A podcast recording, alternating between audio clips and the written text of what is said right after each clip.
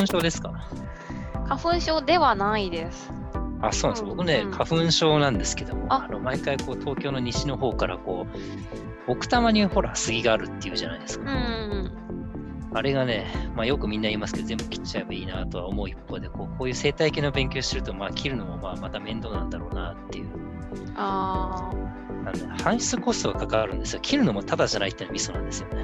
あ、そうですね。えまあ、そもそも花粉症だったら、森林の学科結構きつくなかったですか？実習とかって修士からだとないのかな？あんまりないですね。学あん部まりないのは食品系だったんで、あー、そっかそっか。結構ね、学部で森林だと、あの、実習が多いから、ありますよね。花粉症だと辛いだろうなって今最近でもね、いい薬が出てて、あのうん2つありますと。で、1つは、まあ、ディレグラっていう、あのアレグラっていう薬局に売ってる、こう、何、抗アレルギー、ヒスタミンかな？あれのちょっと強いやつがディレグラって言ってて、あれがね、スーパー効くんですよ。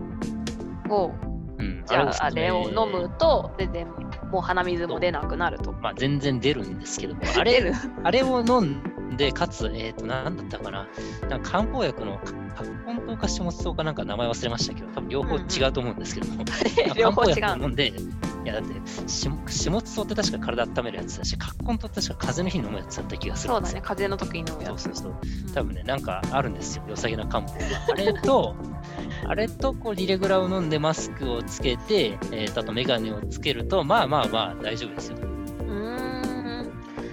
まあ、外出なきゃいいんだよね。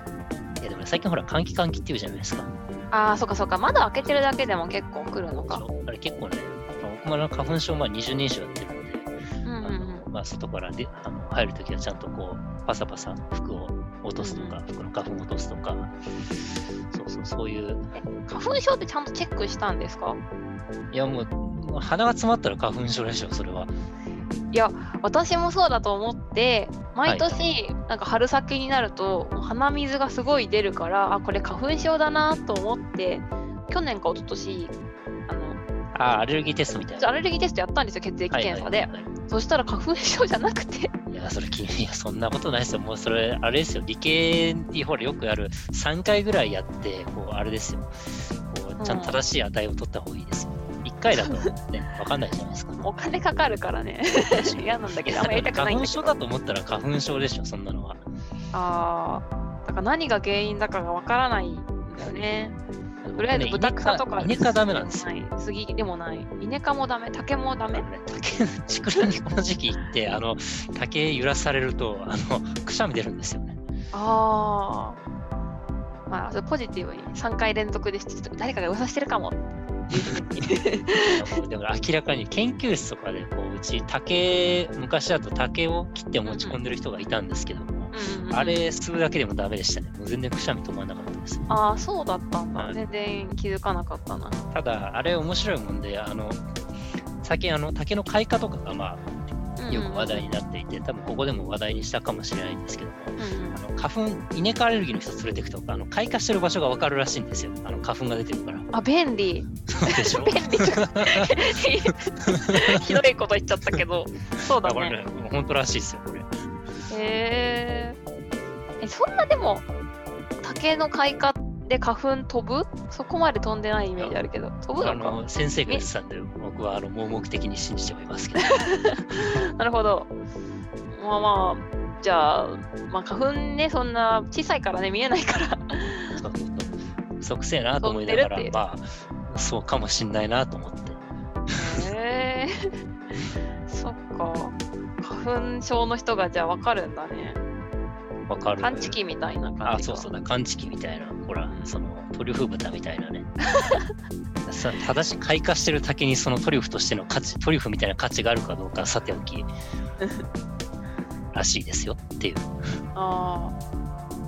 ーあ。じゃあ逆になんか、そういう花粉症の人いっぱい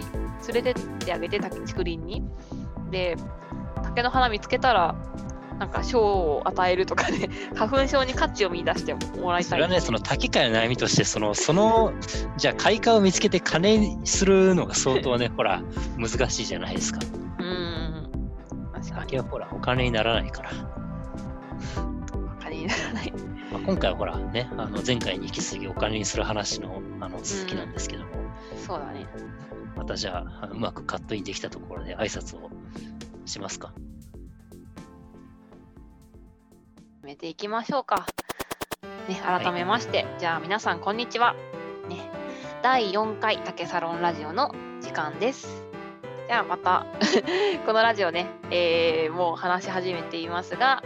毎度のことながら竹に関するあらゆるトピックを扱って、その解説や雑談をしていきます。パーソナリティ紹介していきます。えー、と、同じ研究室で竹を研究していた私、サハラと、太田です。よろしくお願いします。はい、よろしくお願いします。はい。えーうん。まあ今、あの、竹をお金にするっていう話をしてましたけども、えっ、と、前回があれですね、あの、MRI さん、三菱総研さんの、あの、竹バイオマスエネルギーに利用可能性調査報告書っていうのをベースに、あの、半分ぐらい解説したかなと思っていて、うん今回はその続きをやろうかなと思っていますと。はい、そうですね。前回の覚えてますか？内容。前回はあれですね、あの、大体前半戦はまあ、おおむねテンションが下がる内容、竹って結構きついんじゃないかみたいな内容を紹介したと思っていて、まあ、ざっくり言うと、まあ、まあ、まず、放置竹林増えてますよっていう話と、あと竹の流通コスト相当高いですよと、あとは竹のバイオマス発電は、まあ、いまいち実用化には若干まだ遠いんじゃないかっていう話をしたかなと思います。そうでしたね、確かに。はい。竹って使うの難しそうだねっていうローテーションになって終わった気がします。そうですね。で、今回はまあ前回の最後に明るい話ができればなという話を、えー、と言ってたかなと思うんですけども、まあちょっともうちょっとしんどい話がもしかしたら続くかもしれませんが、あの、ねお付き合いいただけますとね、まあ幸い現実ってそんなもんだということですね。はい。というところで、えーっと、まあ、資料をもしご覧になっている方がいたら、まあ、27ページのあの本件に導入する場合の技術的、体制的などの課題の整理っていうところで、あのまあ要すれば鹿児島県にあの実際、まあ、竹のバイオマス発電を入れようかなっていうときに、まあ、課題は何ですかっていうところを三菱総研がまとめてますというところから始めたいと思います。はい。で、えーっと、まあ、まず最初に彼ら、三菱総研さんは、えーっと、山口県ですでにやってそうな事例をまあまた持ってきましたとうんいうところですと。で、まあ、山口県の事例を見てみると、えーっと、ポイントがですね、えーっと、まあ、どういう木材を使ってるかっていうところ、これは前回も少し議論したんですけども、あの、未利用木材、あの、要すれば、あの丸太を切ってきて使ってるのか、あるいは間伐材みたいなのを使ってるのかっていうところで、えーっと、まあ、彼らの分析ですと、まあ、現状のタケノコ栽培農家の取り組みで出た竹、要すればその、まあ、竹が生えてきて5年から6年経った竹を使う場合は一般的に、まあ、一般材、要すれば間伐材相当になれませんよということを彼らは言っていますと。で、まあ、ここが結構あのドラスティックというか大きなポイントは、未利用材、間伐材だと40円、えーパーキロワットアワーであの国が買い取りしてくれるんですけども、一般の普通の未利用材、丸太とか使っちゃったり、今のタケノコの例ですと、まあ、24円キロワットアワーで、まあ、結構なかなか厳しくなってしまいますというところなんですね。で、ここからのスタートとしては、まあ、何やるにしても、まあ、未利用材扱いにしてくれなきゃ厳しいよねっていうところが一つわかるかなとうんうんうんうん思います未。利用剤にする。うんそうですね。未利用材、間伐材とか、まあ、そういったポジションにしなきゃいけないですね。うんうんうんはい。っていうところが、まあ、ここから彼らの示唆で、で、まあ、あの、で、彼らの分析を続けると、えーっと、彼らは、まあ、彼らも課題意識としては、どうしても未利用材とか、そういう間伐材等由来の木質バイオマスにして40円で買ってくれなきゃ採算的になかなか厳しいということは、まあ、彼らも分かっているで、それに対して、えーっと、じゃあどういうふうにすれば、あの、間伐材とか未利用材認定にできるのかっていうところを彼らは分析していますと。で、まあ、間伐材等由来の木質バイオマスっていう区分に入れば、えー、と40円パーキロワットアワーで国に買ってもらえるんですけども、まあ、その方法として、一つはまあ分かりやすい間伐材っていうのがありますと。うんで、これはまあ定義としては、あのーまあ、例えば林間がこう閉じちゃってるところの、えーまあ、閉じちゃってるような森林で邪魔にならないような間伐とかはまあ当然間伐材に相当しますし、まあ、林間が閉じてるってことは、なんかはい上を見たときに暗くなってるようなイメージでいいんですかね。そうですね。で、そうすると、まあ、あの、まあ、この例には即さないかもしれないんですけども、例えば、そうだな、植物の繊維として、大体こう、地類がはびこった、まあ、何もない植、あの植物の繊維を今おさらいすると、何もないところからこう苔とかが生えて、低木層が生えて、葉樹が生えて、陰樹が生えてっていうのは一般的な繊維じゃないですか。でもし葉樹を育てたいときとかは、例えば陰樹を整備しないと、陰樹を切らないといけないですね、生えてきたとしても。うん、そうですね太陽の光ないと育たないですからね。はい。でそういうのが、あの、おそらく干ばつとか、あるいはその、ここの干ばつ帯に相当するところの目的樹種とか、まあ、そういったところに特定するような、あの、干ばつ、あるいは伐採に即すると思っていて、それだと、まあ、かあのそれで切った竹とか杉とか、まあ、あの、まあ、その他の木は、あの、干ばつ帯としてカウントされるということが定義としてありますと。で、一方で、これ以外の、まあ、手法としては、あの、今言った以外の方法により伐採された木材についても、あの森林経営計画対象森林や保安林など、国有林、えー、施業実施計画で伐採生産されたもの。なんか難しい名前がいっぱい出てきました。難しいんですけども、まあ、あのここに書いて要すれば、あのうまく認証を取れば、主伐、それを対象とするなんか伐採でも、要は干ばつ的な形じゃなくても、認証さえ取れば干ばつ材チックに扱ってくれて40円で買ってくれますよと簡単に言ってますと。を認証さえ取れたら、別に間伐材じゃなくても間伐材として扱ってくれるということですね。そうですね。あのうまくこう計画的にやるみたいな話であれば取れますと。でじゃあ、これはどうやったら許可が取れるんですかっていう話は、これはなかなか難しいと彼らは言っていて、で彼らのコメントをそのまま読み上げると、えっと、林野庁は、各都道府県市町村の独自証明書、うん、まあ、これ、干ばつ剤の証明書ですね、うん、証明書を把握する立場ではないけれども、安定的に竹を集荷して燃焼できているところが少ないため、将来の枠組みを用意したとの解釈、まあ、要すれば独自の証明書を発行してくれるっていうことで、それは結構各都道府県、あるいは市町村の解釈に任されているっていうところなんで、なるほど、なんか国が責任を負ってない感じもありますけどね。まあでも、多分そこまで管理できないんですよ。林野庁の人間も限られてます。し、あと例外って何でも存在するし、で、ここで多分ガチガチに固める意味が多分ないと思うんですよ、国としては。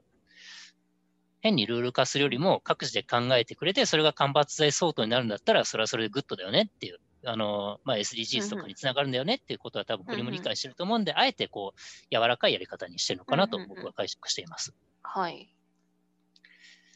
というところで、多分うまく、なんか竹林の整備とかをちゃんと枠組みを市町村で決定して国に提出すれば、なんかおそらくは独自証明書みたいなのを発行することはできると思うんですけども、ただここの難易度については特段ここに言及がなくて、あの、一言かなりの負担になると思われると、あの、三菱総研さんの MRI さんのものでは、えっ、と、書いてありますというところなんですよ。だから多分ここ、もし今後、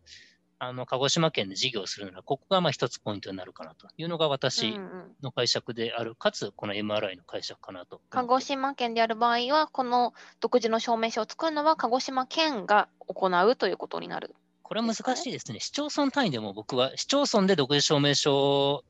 とか発行していいはずなので、そうですね、都道府県または市町村独自の証明書なんで、町単位でやってもいいですし、うんうん、あるいは鹿児島県が大手を振って、このこの滝の整備の仕方なら間伐材そうとなりますよっていうのを通しちゃえばいいだけの話なんで、うん、それは多分枠組みは比較的自由なのかなと思いますね。九州地方とかだったらまずいと思うんですけどね。うん、そうですね。うんまあ、ここは多分誰もそんなに手をつけられてない。さっきの山口県の事例ですと、あの、この間伐材相当じゃなくて24キロワットパワーアワーで、あの、やってると思うので、あの、ここは一つできれば、まあ、鹿児島ベンチマークになって全国に波及する可能性は僕は十分にあるんじゃないかなと思ってます。うん。まあ、要すれば鹿児島立候できればね、他の県でもなんでできないんだっていうことにはなると思うので、鹿児島を参考にしてどんどん広が広げていくっていうのは、まあ、最初は難しいですけども、後追いとしては、あのフォロワーは楽になるんじゃないかなと思います。うんうんうんうんというところで、彼らのまとめとしては、えー、と、まあ、まず現状はあの竹に関しては取り扱い一般材が中心となっていると書いてますと。で一方で林野庁ガイドラインでは、侵入竹林、まあ、要するに木竹根高林みたいなところの施業では間伐材に続けられることから、えー、と以下の法則を今後検討することを求められる。で、そのうちの一つは、えー、っと、切り出しとか搬出とか運搬とかチップ化など高コストによる竹の竹と除伐や間伐、種伐で出てくる杉、ヒノキを同時に集荷できるシステムの開発や方法論の整理。まあ、うん。要すれば高効率で間伐とかできるようになりますようにっていうところが一つと、うんでもう一つは森林経営計画のない民有林の竹に対しては独自証明自治体が、えー、と出しあの出すことによって、えー、と間伐材等由来になるので、それを頑張って進めていきましょうと,、えー、と彼らは言っているんですけれども、このあたりどうですかね？なんか難しいはない、難しいっちゃ難しいかなと思っていますけど。難しいというよりは、うんまあ、ごちゃごちゃしてるなって確かには感じますね。難しいというよりは分かルーるんだけれどもルが整備されてないのがまず大きいですよね。うんうんうんうんまあ単純ではないですね。複雑というよりは。まあそうですね。で僕、これを読んでいて思ったのは、干ばつでやるのは結構限界があるかなと思っていて、やっぱりな,、ん、なんだろうな、あの、鹿児島県が強引にその、なんでしょうね、あの、この竹林は、あの、燃料用ね、なんかちゃんと取ってるけど、これは干ばつ剤相当ですっていうのをこうウルトラシー的に持っていくか、あるいはこう、毎回いろんなとこを海抜していって、海抜しても5年後ぐらいにはまた戻ってるじゃないですか。うん焼き畑農業的にどんどん遠征するのも僕はありかなと思っていて、そういうのも独立そうするとまあサステナブルになるじゃないですか、あの竹林全体としては、うんうんうん。まあだから干ばつだと正直効率が悪すぎるんですよ、どう考えても。ここではあのシステムの開発でなんとかあの良くしようとは言ってるけれども、どうしても木畜コンコリから竹だけ引っこ抜いて、でそれをチップにしてっていうのは結構厳しいじゃないですか、やっぱコストで合わせるの。うん僕はやっぱりその焼き畑農業的に、今週、あ今年はここ、来年はここみたいな感じで、じゅんぐりじゅんぐりやっていくと、多分あの竹だけだと比較的やりやすいじゃないですか、全部買っちゃえばいいんで。うんうんうんうん僕はそれがね、いいんじゃないかなと、これを読んでいて思いました。うんまあ、林野庁のガイドラインに沿ってるから、そもそも間伐材っていう人が植えてた杉ヒノキのようなあの木材と合わせた考え方になってくるわけなんだけど、例えば、その、あ竹だけのバイオマス用の、うん、なんか植えるところを作って、で、焼き畑農法みたいに、まあ、今年はこの地域、次の年はこの地域っていうふうに順々に間伐間伐していく場合、それは林野庁が管轄してくれるのかな？それは鹿児島県が許可を取れば林野庁は特に見見もせず反抗してくるんじゃないかな。そっかそっか。まあ、全国規模でいきなりやろうとせずに、その鹿児島県からで考えていて、ボトムから考えればできなくはないよってことか。でこれはね、正直議員さんの頑張り次第のところあると思いますよ。国としては バイオマス進めたいと思っていて、で、かつ、あの、ルールをあえてがんじがらめにせずに、うん、結構こう、な柔軟性を持たせてるわけじゃないですか。うんうんうん多分そういう工夫をすれば、多分何もバッティングしないはずなんですよね。その、うんこれが例えば、この、あの、海抜をどんどん繰り返すこと、で、それ40円キロワットアワーで買ってくれることが、なんか何かに抵触するかっていうと、なんか誰か損するか、多分そんなことは特にないと思っていて、まあ、それは他の太陽光発電さんとかもしかしたらしんどくなるかもしれないんですけども、まあ、正直そんなにパワーがある団体じゃないはずなんで、太陽光発電のグループも。そんなに多分ね、誰も怒んないと思うんですよね、これをやっても。うん。そうだね。まあ、大規模にできるんだったら、もう、うん竹林バイオマス用の竹林を作る方が効率はいいよね。うん、そうですよね。やっぱり干ばつだとどうしても限界が、結果、その CO2 の総排出量を減らすってなると、やっぱりそれだとじゅんぐりじゅんぐりになるはずなんで、竹でちゃんと吸収して、燃やして、うん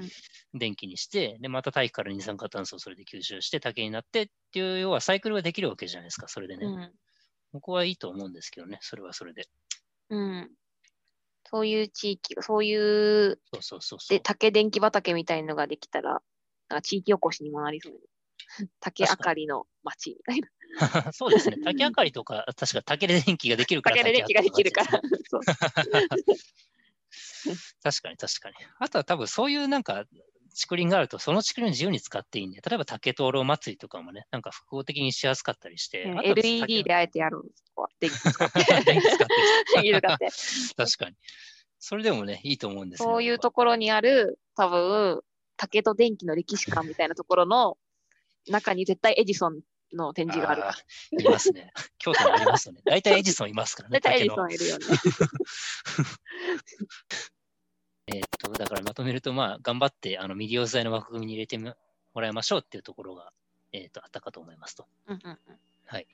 で、えーでその後に、えっと MRI のレポートでは、えっと竹の回収とか竹の特性について調べてるんですけども、ここはなんかコンサルやっぱこう、コンサルというかシンクタンクとかって因果な商売だなと思っていて、わざわざレポートに、あの排出量は1年の中でも波があって、春から夏にかけては、タケノコの芽が出始める時期のため排出量が少ない、秋から冬にかけてピークって、そんなことも1日書かなきゃいけないんだって僕らとしては思うじゃないですか。春から夏に切るやついないでしょって思うけど、やっぱり前提としてそこから知識を集めなきゃいけないんですよね。まあ、ヒアリング内容って書いてあるから、まあ、言ったことをそのまま書いてくれてるんだろうけど。でもやっぱりヒアリングってこう、例えば30分とかバーってこううん。地元の人に喋ってもらって、その中で抜粋してこれも書いてるわけなんですけども、うん。こういうのを抜粋してしまうところ、多分鹿児島の人としては、いやもう、お前何言ってんだ、そりゃそうだろうってことには多分なる、なったはずなんですよ。うん。でも、これは前提として分かんないと、おそらく木とかと同じように、まあ、木も多分多少はあの確かあったと思うんですけども、うんうんあの一月に30トンずつ、年間計360トンとか、そういうわけのわからない計算になっちゃうわけですね。こういうことを知らないと。絶対にそうじゃないわけじゃないですか。特にタケノコ農家さんだと。だからわざわざこういうことを書かなきゃいけないんだとか、あともう一個書いてあるのは、土地の整備のために他社にお願いして竹の伐採をしてもらってるケースありっていうけど、多分こっちの方が多い気がするんですよ、そうだね、それが多い気がする。そうそうそう。だから、多分やっぱり前提として一般の人の考えだと竹っていうのは資源になるから金払ったでもみんな欲しいんじゃないかなとか思うけど、現実はやっぱりそんなことはないんですよね。ここ難しい。うんかつ、まあ、あの、竹の、竹をちょっと勉強すると面白いところではあるかなと僕はうん思います。で、まあ、竹の収集運搬に関しても彼らは整理してもらってますけども、えーっと、一つ面白いなとここで思ったのは、あの、さ前回お話ししたときに、あの、軽トラとかで竹を運ぶと中空気運んでるみたいな、竹は中空なんでうんあー言ってましたね。空気運んでるみたいなもんですよって話したと思うんですけども、じゃあ僕はなんかチップにした場合だと、まあ結構、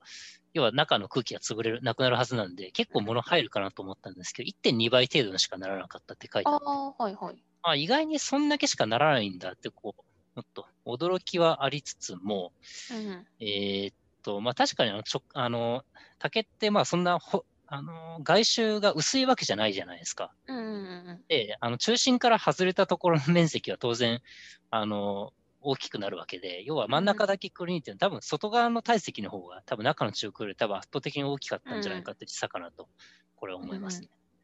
まあ、あとは軽トラだとちょっとはみ出て運んでも OK みたいな感じなんで、チップにすると、あの、軽トラの荷台にしか収まらないじゃないですか。うんうんうんそこがね、出てる部分が。そうそうそうそう、多分出てる部分の評価もして、結局1.2倍にしかなんなかったのかなというところがうん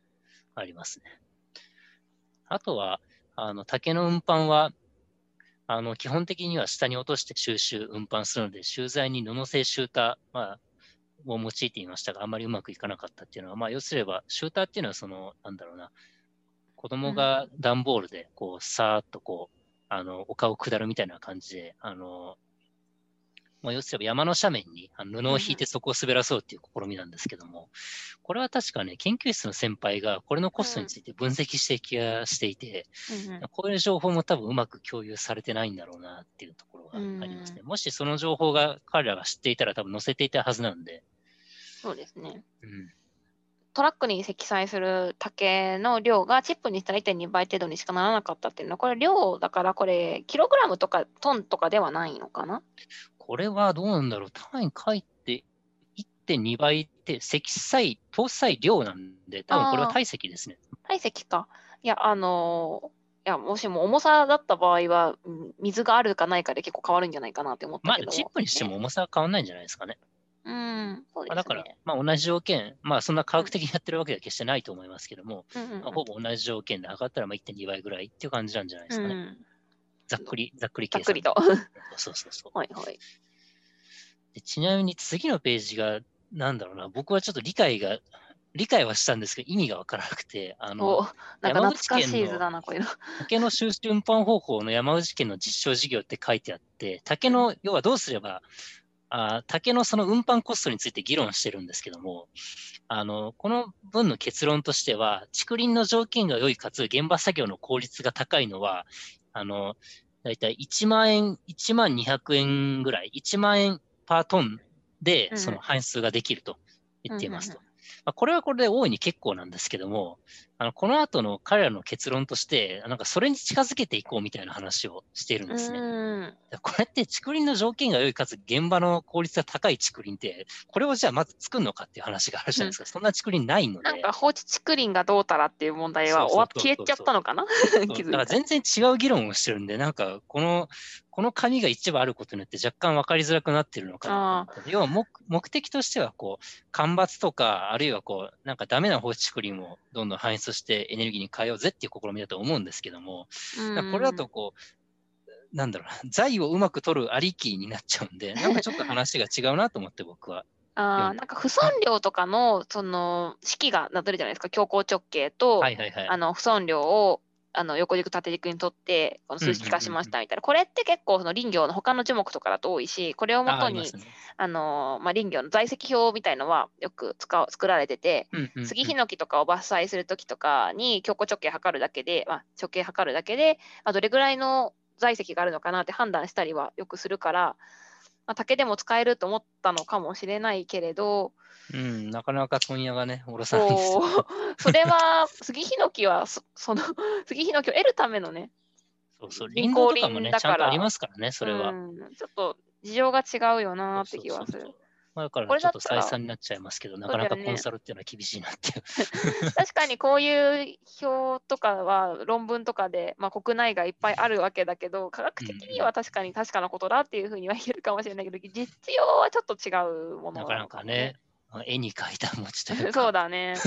結局これで強行直径が大きければ絶対にその不損量も多くなるから、じゃあ強行直径多い竹ばっかり集めた竹林ってなってくると、じゃあ、こっち竹林結局使わないんかいみたいな話になりかねないのでね。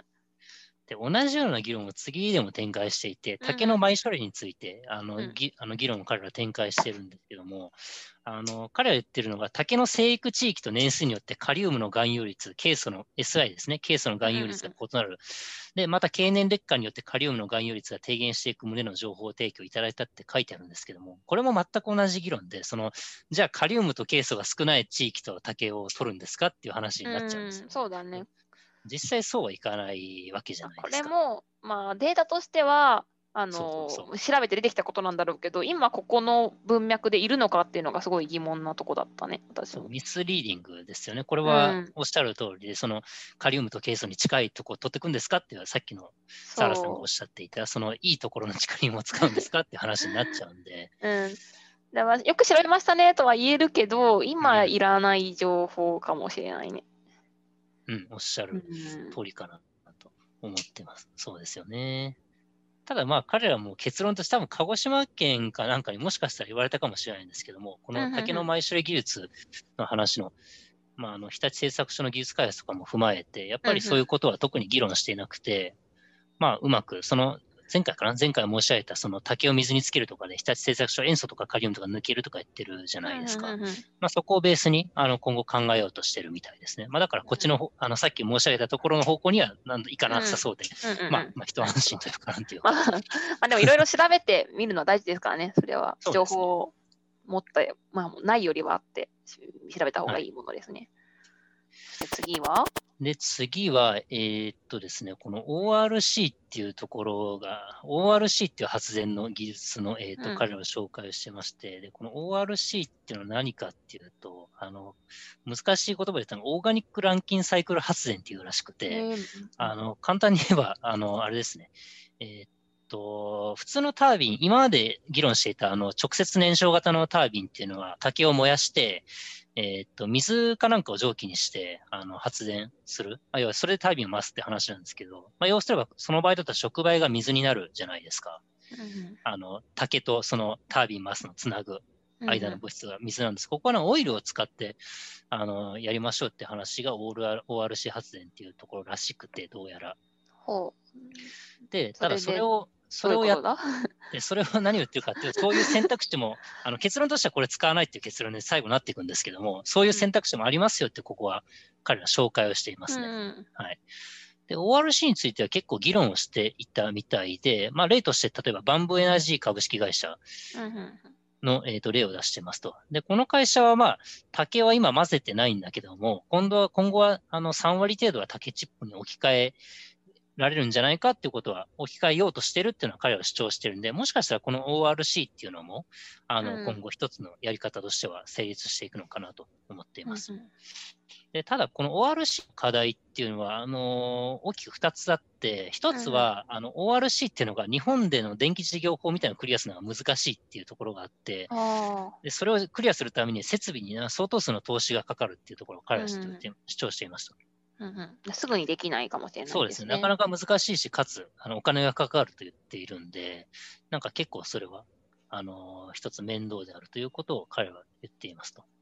そうですね。はい。で、あとは、この ORC っていうのは、あの結構熱が主体になるらしいんですよ。発電っていうよりは熱が出るんですね。うんうんうんで、大体何対1かはそうだけど、圧倒的に熱の方が大きくて、この ORC をやる場合には、えーっと、大体こう熱を有効利用しようっていう、あの、ここにも彼ら書いてますけど、熱、熱電平級のカスケードモデルを構築すると言っているので、うんうんうんうん。要すれば熱をうまく使わなければお話にならんと彼らは言っていますと。で、なので、あの、まあ、熱をうまく使うには、例えばちょっと高段の方になるんですけども、そうですね、排熱をうまく利用したりとか、そういった事例も何個か挙げてはいるので、うん。うんあの例えばマンゴー栽培、まあ、ハウス栽培とかは熱がどんどんいるので、それをうまく使おうとか、あるいはその、うんうん。ある種の、えーっと海洋生物、ここだとチョウザメかな、チョウザメの養殖施設とかは、まあ、熱排熱を使って、うまく、あのーそれを養殖するっていうのはあるとはいはいいろいろ書いてるぐらいで、まあ、要すればその熱を、熱ありきで結構やらなきゃいけないので、そこはしんどいなっていう議論を彼らはあしていますね。だから、あの、講談の結論になるんですけども、やっぱり、あの、それはちょっと難しいんじゃないっていう話をあ、なるほど彼らは。結論にしています。はい。うん。あお金かけて、まあ、法が整備されて、できなくはないけれどもっていう感じがしますね。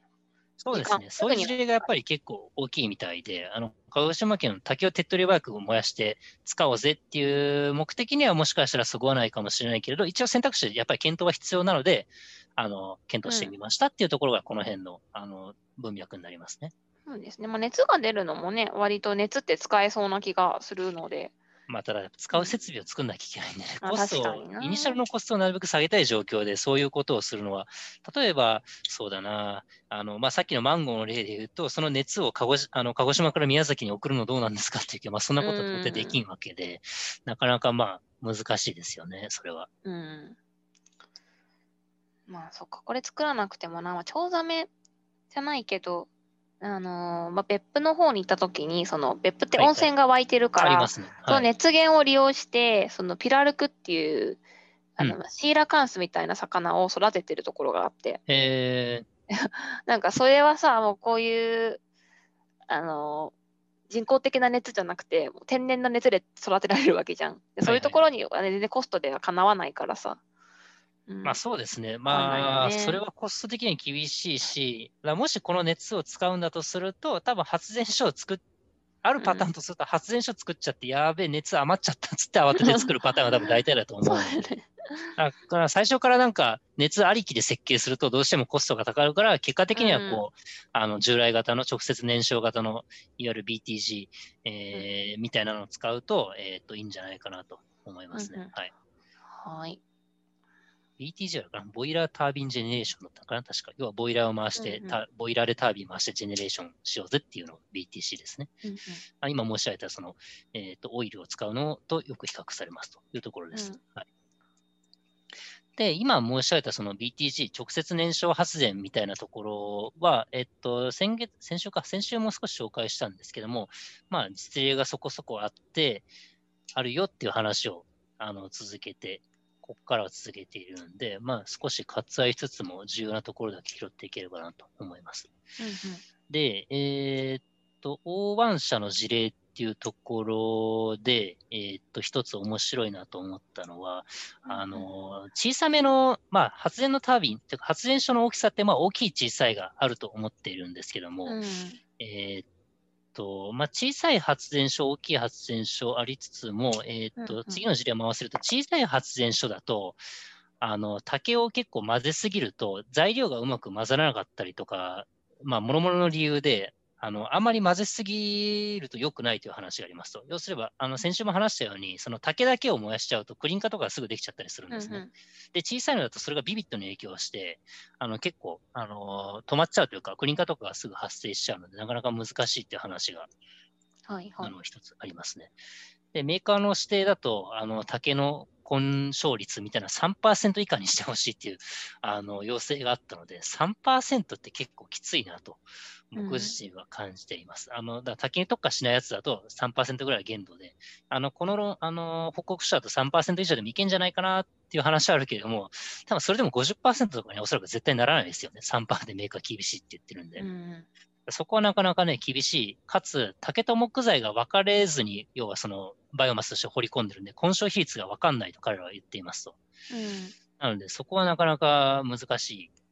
あの、要は実験、そのトライアンドエラーができないので難しいところかなと思っていますね。はい。うん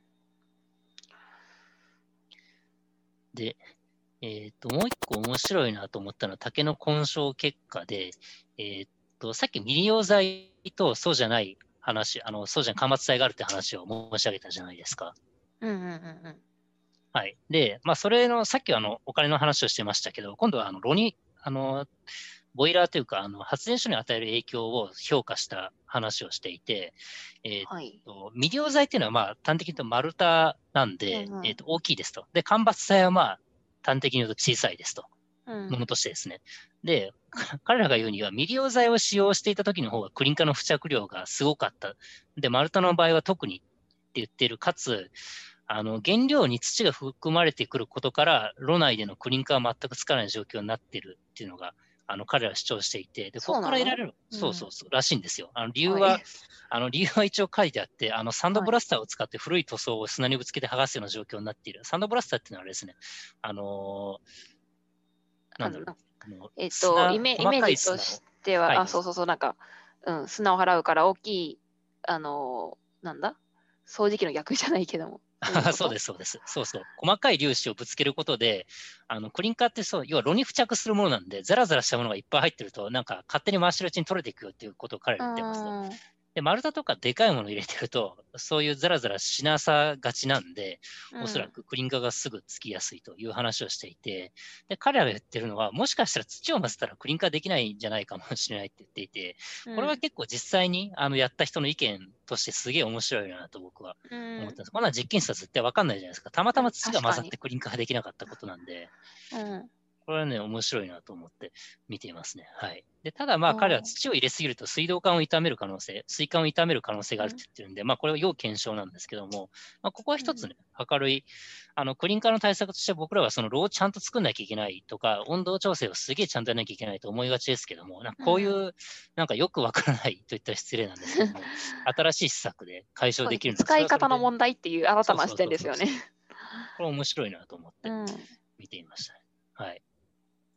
で、彼らもまあ、対策方法として、対策というか、それを発展することとして、定期点検の1ヶ月か2ヶ月前、わざと土を入れて、クリンカの成長具合を見ながら、クリンカーを落とすタイミングを測るとか、いろいろこれを試していくと言っていて、でなおかつ、バイオマス発電所は技術の分かる人間がいて、いろいろ試さないとダメである。いろいろ試していけば、日本のバイオマスエネルギーの利活用の幅が広がっていくと思われると、結構明確に主張しているので、うんこれ多分ただのヒアリングなんですけども、おそらくパッションがある人が MRI さんに、いやもうバイオマスやるならこれだよって言ったはずなんですよ。あのインタビューするとこういう状況多々あって、はいなんか。こうインタビュー対象の人が熱くなって、いや、やっぱり日本を良くするにはこれしかないってすごい主張してくれたりすなるほど。ああ、それで、この、思われるみたいな、すごい強い書き方にそう。強い方、技術の分かる人間がいて、いろいろ試さないとダメですよと言っていると。うんこれはすごい、いいインタビューだったんじゃないかなと。こういう人は、あ、これ書いてある通りですごい、あの、3枚にわたってインタビュー結果を記載してるんですね。で、こういうことめったになくて、うん多分相当いい話、かつ、あの、意味のある話を相当してくれたんだと思います。あの、前回、あの、ヒアリング対象者で、確か海外の発電所にヒアリングした結果があったと思うんですけど、本当に2行とかあったりして、うんお前竹の話してんのわけわかんねえよって、剣もほろろにされたかもしれれないって先週申し上げたかもしれないんですけども、まあ今回はすごい熱意がある人に聞いた結果を求められてて、まあ、それはそれで、あの報告書の内容とは別に面白いなと思って。そうですね。まあ長くなってるけど、まあ、はい熱は伝わってきますね。そうでしょ。そうそうそう。で、あとは別の V 社っていうところにも、えっ、と、ヒアリングした事例があって、ここで面白いのは、えっ、と、2つかな。えー、3つか、3つ。1つは、クリンカーの発生温度で、だいたい650度から70 790度の間はクリンカーが少なめで全く問題ない。800うんうん度を超えるとクリンカーが発生する。まあ、例えばクリンカーの融点がここですよっていうことを示唆していますという話が一つ。でもう一つは、水道管の腐食がある場合は、解決策の燃料の方で対応して、滝に含まれている塩素の濃度を0.07%以外に以内にするしか方法はない。まあ、うん ETA メーカーの、あの、ETA ってなんだろうな、まあいいか、メーカーの推奨値がこれらしいので、で、でここで彼らが、あの、MRI さんが主張しているのは、竹の伐採時期を塩素が少ない時期に伐採するという方法が そんなことねえんすごじゃねえかいですね。そうそうそうそう。時期的な問題、結構 コントロールするの難しそうですけど。ですよね。うんこれは、だからちょっと、なんか農家さんの気持ちはどうなんだろうなっていうところがあるので、まあここは難しくて。それをやるならそれこそそのバイオマス用の竹林を作るっていう方向ですよね。そうそうそう、方法があるか、あるいは彼ら講談で述べてるんですよ。やっぱり日立さんの使ったらいいんじゃないか。日立さんの水かなんかにつけたらこうカリウムと塩素が溶出するみたいな話があったんで、それを使えばこの問題は多分解決されるかなってところは、うんえーとあると思いますね。はい。で、あとは、えっ、と、もう一個、さっき小型、大型のボイラーの話しましたけれども、えっ、と、竹と普通チップを十分均一に混ぜることができないのが、えっ、と、塩素濃度、あのーまあ、原因であるという、この原因っていうのは、あの爆発とか、うんうん。あの、要は変な割合で竹とか混ぜちゃうと、竹と木質チップを混ぜると、あの爆発したりするんですね。うん。で、その、まあ、竹が多分破裂するとかだと思うんですけども、で、竹とその木質チップを混ぜる一般的な目的としては、当然塩素濃度を低めるっていうことだと思うんですけども、うん。要は適当に混ぜて、適当に木と混ぜて、あの、トータルの塩素濃度を下げればいいじゃんという考え方は極めて危険ですよと彼らは言っていると。うん。で特に小型ボイラーは燃焼室も小さいので、燃料の混合の均一性が保てないと大変危険である。要するによく攪拌してねって言ってるんですけども、まあ、当然そんなコストは結構難しいと思うので、うん。まあ、だから、多分小型のボイラーとあの竹をそのまま投入するのは難しいっていう結論だと思って読んでいます、そうですね、結構めんどくさいことなので、うんもう小型は、うん、危険であるっていう書き方だけど、使わないような方向ですね。ということですね。はい。うん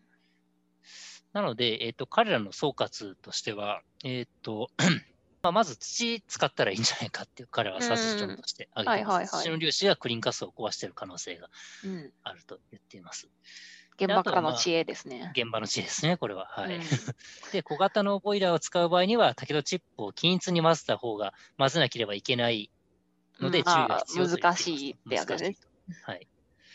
で、まあ、テイクアイとして彼らが言ってるのは、まあ、えーと明確なボイラー形式と混焼の工夫に関するノウハウや知見については、えーと明確な結論は難しい。ただし、小型ボイラーでの混焼は危険があることに留意。で、各地域の取り組みを把握しながら今後の動向を見据えていく。まあ、産業目は何も言ってないんですけども、まあ、要すれば小型危ないかつ、ちょっとよくわかんねえなっていうところが彼らの結論になっていますね、ここでは。っうん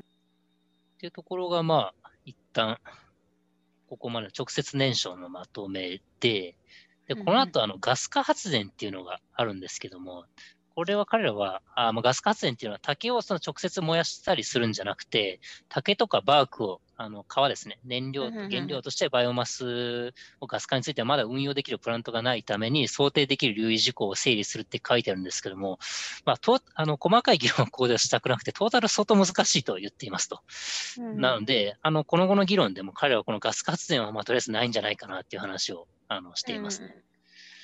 まあ、単純にあれですよね、直接燃やすのと、一回ガスにして、それを発電所にぶち込むの、どっちがコストが安いんですかっていうと、まあ、当然直接燃やした方がね、いいうですすね。まあ、いちいち処理せずにっていうことですね。で、ガスに関しても、あの、さっきと同じ理由で、あの、排熱が出てしまうので、それをチョウザメとかマンゴーとかでうまく使わなきゃ厳しいなっていう話は、えっ、と、うん彼らはしているので、まあ、結構、き結構厳しいんじゃないかっていう議論を展開していますというところですね。はい。で、これを踏まえて、えーっと、具体的に事業実施体制の構築っていう、あの、第5章を彼らは議論してますと。で、これはまあ結構、まあ彼のまとめ、サマリーとしてなかなか示唆深いんですけども、一つはまあ木質バイオマス発電所への混焼、アゼロと言っていると。で、混ぜるときには前提条件としては、えっ、と、中規模以上、要するに小型だときついですよという話をしている。うんはい。で、チップ化されされた竹を搬送できるシステムを有している。まあ、例えば竹を直接ぶち込むわけにはいきませんよって話をしている。であとは木質チップとの混焼割合は10%が目安であると。この10っていうのはちょっとどっからできたかわかんないんですけども、うんまあさっきの3%とかを踏まえてうまく混ぜれば、まあ、中規模以上だと10%ぐらいはいけんじゃないかなっていう話をうんうんしています。はい。っていうところなんで、まあ、課題感としては、まあ、それさえクリアすれば混焼ができるんじゃないかと言っていますと。で、次に面白いのは、日立製作所の前処理技術、要すればその塩素とかカリウムを抜くっていう技術を使うことで竹を100%原料とする。っていう話をしていて、で、まあこの竹を100%原しあの原料とする日立の前処理を使えば、えっと、普通の木質バイオマス発電所で燃やせるんじゃないかっていう話を彼は展開していて、で、まあ、この前提条件としては、えーっと、まあ、まず日立製作所の処理システムをかまさなきゃいけないですよねって話がある。で、あと、まあ、これは他と一緒で、あの、運送コストを、えーっと、まあ、少なくする。あるいは小規模になるので、発電とか熱利用を、えーっと、主体に、要すればその、えっと、ディマンドの方を、えーあの、サプライじゃなくてディマンドの方を中心に考える必要があるとか、もろもろ書いてあるんですけども、まあ、これはまあ、ありっちゃありかなという選択肢として彼らは言ってるのかなと思っています。まあ、魅力的です。魅力的ですよね、その竹の100%戦勝っていうのは。その、まあ、竹を使えるのもそうですし、あとは、まあ、対外的なそのアピールポイントにもなるかなと僕は思っています。そうですね。まあ、これは、まあ、初めコストかかるかもしれないけれども、うんできたら、まあ、このメイドインジャパンの技術として割とあの評価できるものなのような気がしますね。うん、そうですよね。で、で竹竹100%、まあ、さっきおっしゃっていた、その竹の、えっ、と、竹、竹あかり、うんうん、竹でできたその竹の、竹の電気みたいな感じだとね。。うんそうそう。それは、それを特定して買ってくれる人も、多少か価格が高くついても、もしかしたら買ってくれる人がいるかもしれない。そうですね。あクリーンエネルギーの、バブエネルギーとしてね。はいうんで、あとはもう一個議論してるのは ORC、さっきのあのオイル使って熱を利用する方が言ってるんですけども、これは前提条件としてかなり厳しいのは、やっぱり電気1に対して熱4が出るので、熱利用したり事業を設計する。で、うん確保して熱10が望まれる場合と書いてあるんですけども、この視点で相当辛いかなと思っていて。うんうんまあ、副産物がメインになってるのかが、ね、よね。厄介なところですね。うん。で、これまたじゃあ熱出て、それを熱発電とかますんですかっていうのは多分ノーだと思うので、うんで、ここで彼らテイクアウェイとして書いてるのは、大型の熱需要先の候補例として産業用ペレットの工場があると言っていますと。うん。で欧米ではペレット工場の熱源として ORC が、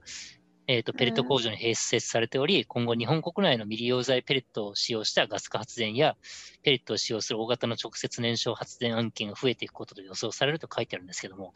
うん。うんどうやってそう予想したんだろうなっていうのは少し 頭が痛いと多分、まあ、予想というよりは、まあ、そう書かざるを得ないというか、海外の事例を日本に持ってくることぐらいしか考えてなかったのかなって気がしちゃいますけどね。多分ね、この場合だとペレットありきだと思うんですよ、海外の場合と。海外だとなんか、あのペレットを使って家庭用のその暖房燃やしたりとか結構あったりするらしいので、うんうんうんペレットのニーズが大きいんですね。でも日本ってそんなペレットニーズないじゃないですか、はっきり言って。そうですね。あんま使わないな。そこがね、ちょっとこの発電方法の悩ましさうんっていうところがあると思います。であとは最後、バイオマスガス化発電について議論しているんですけども、ここも、まあ、あの安定的なバイオマスガス化のオペレーションができている、日本での導入やトラブル時のサポート体制確認できること、あと日本の事情に合わせたカスタマイズ云々書いてあるんで、要するに技術的に確立されてないので、なかなかここも、まあ、鹿児島県がエイヤではじ始めるのはちょっとリスキーかなというところはうんあのあると思いますね。はい。で、えーで、結局彼らは、鹿児島県の竹の流通状況を考慮した広報技術の親和性っていうところで結論を出しているのは、うん。えーっと、まあ、二重丸として挙げているのは、木質バイオマス発電の混焼っていうところで、まあ、要すれば10%ぐらいを、あの、混ぜてやりましょうっていうのは、あの、まあ、適合二重丸として挙げてます。で、量的量的にはあの混焼なので、まあ、要は木が90、竹が10なんで全然いけますと。で技術的にも大型ボイラーに混ぜるんであれば、まあ、クリンガとかもそんな問題ないですよと。うんうんでコスト的にも、まあまあ、そんなに問題はないですよって話はしていて、でさっき僕が少し推していた日立製作所使うモデルは、まあ、まあ、量的にはもんまあまあ問題なくて、技術的な制約も日立製作所の多分それさえなれば、まあなんとかなるという話はあるんですけども、コスト的に多分相当かかると彼らは主張していて、多分その日立製作所で前、その竹を漬け込んでカリウムと塩素を抜くのが相当しんどいねって話を多分彼はしていると思っていて、そこは多分きついんじゃないかなというところは現時点での見立てですね。はい。うんで、あとは、えっ、ー、と、ORC とかガス化については、まあ、いくつか三角がついてたりするんですけども、えっ、ー、と、ここには書いてないんですけど、やっぱり熱を使わなきゃいけないというのは結構致命傷になるかもしれないですね、ここは。はい。というところですね。そうですね。うん、個人的には、なんかお金さえあれば、2番のなんかその日立製作所の処理技術を使うっていうのが、割と日本独自の技術を生み出すことができそうで良さそうだな、竹100%を利用できるっていうのもメリットだなっては思うんですけど、うんうん、まあ、現実味として、やっぱお金のことを考えると、まあ、竹をもともとある木質バイオマス発電所を混ぜていくっていうことになるのかなっていうのは、まあまあわかります。まあ、現実界ですよね、これは。うん、そうですね。まあ、4つ選択肢を見た上でっていうのは結構大事だと思ってるんで、うん、あの、僕も多分報告書書いた人も、鹿児島県も多分一応見た結果、混ぜるのがベターで、ベストであるという結論に多分今回はなってるのかなと。ね。はい。まあ、すぐにできることとしてはそうなりますね。はい。というところで、総括として、えっ、ー、と、まず、まあ、2ページにわたって総括をしてくれてるので、一応読み上げますと、まず技術的な課題としては、まあ、竹を使う場合にはクリン化、要すれば灰の固着したものを形成しやすい配管への、えー、と CL による腐食がある。あとは CL を低温燃焼時にダイオキシンが出ちゃう可能性があるというところが課題としてあって、うん、でその課題に対しては、まあ、ガス化とかさせる、あるいは竹とバークを混ぜ合わせることで、あのクリン化とかある程度解消できる。で、徘徊の腐食とは、日立とかの技術を使って塩素カリウムを抜いたりする。っていうのが対応対抗策としてあると彼らは主張しています。で、この技術課題のもう一つとして、小型で燃やすとあの爆発しちゃったりしちゃいますよ。っていうのはあるので、うん。うんうん、まあ、なるべく避けるようにっていうところが、えーと、彼らの課題としてあります。繰り返しになりますね。繰り返しになりますね。はい。で、竹の伐採や加工に関する課題としては、まあ、まあ、トータルあの死ぬほどお金がかかるので要注意っていうことを、えーと、彼らは書いてますと。うん行政支援としては、まあ、言わずもがな、あのー、一般財ではなく、未了罪認定を気合い入れて取ってくれっていうことが一番大事であるという主張をしています。まあ、この3すくみをうまく、えーと、解消しなければならないというところで、で最後、今後の方策とし方策として、まあ、まず、木質バイオマス発電所、まあ、混焼ですね。混焼に関しては、まあ、技術的な制約は多少ありつつも、あの結構できそうなので、まあ、まずはこれやってみましょうと。いう話があって、で、その他の、まあ、さっき日立モデル含むものについてはコスト削減が必要なんですけども、まあ、まあ、余力があったらやってみればというところにとどめていますと。いうのが彼らの、まあ、この、えー、報告書の結論となっています。そうですね。はい。複雑だったけれども、何回か同じことを繰り返してくれたので、分かってきたような気がしますね。はい。はい、要すれば、まあ、あの、既存の技術の、あのうまく、うまく混ぜる、混ぜるやり方ならいけそうなんで、まず混ぜてみようっていうのが結論で、そで、ね、その隙間を縫って、まあ、あの、新しい技術入れてみましょうっていう、まあ、そんな面白くもないかもしれないですけど、これは現状の。いや、まあ、現実的なプランとしては、それがね、一番やっぱりもともとあるものを活用して、どんどんやっていくっていうのが大事になるので、うんうんうん、いいとは思うし、まあ、新たな技術とかやっていくのは、やっぱその分お金がかかるから、ただ、最初に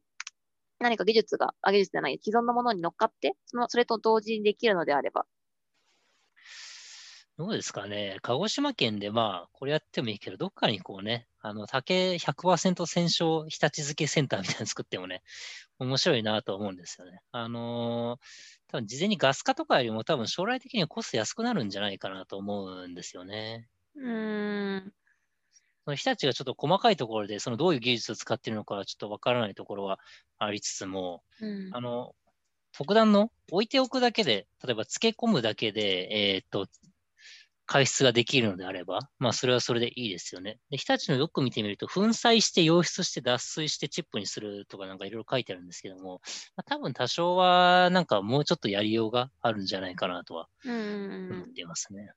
うん。だからそこさえクリアすれば、なんか100%も夢ではないと、僕は。まあ、100%にする意義があるのかどうかってところあるんですけども。うん。まあ、100%というか、まあ、放置竹林とかを使っていく、日本で竹を使っていくっていうことを目指すのであれば、うんうんうん、それがいいと思うんですけどね。そうですよね。うん。ううんん。まあ、すごい理想的な試験をするのであれば、まあ、ちょっと日本のどっか 南の方の離島を買ってもらって、そこで試験やっていくっていう、そんなブラックジャックみたいな。出てきたらいいですけどね。そうですね。なかなか日立さんもね、2017年から続報がほとんどないっていう状況なんで、うん。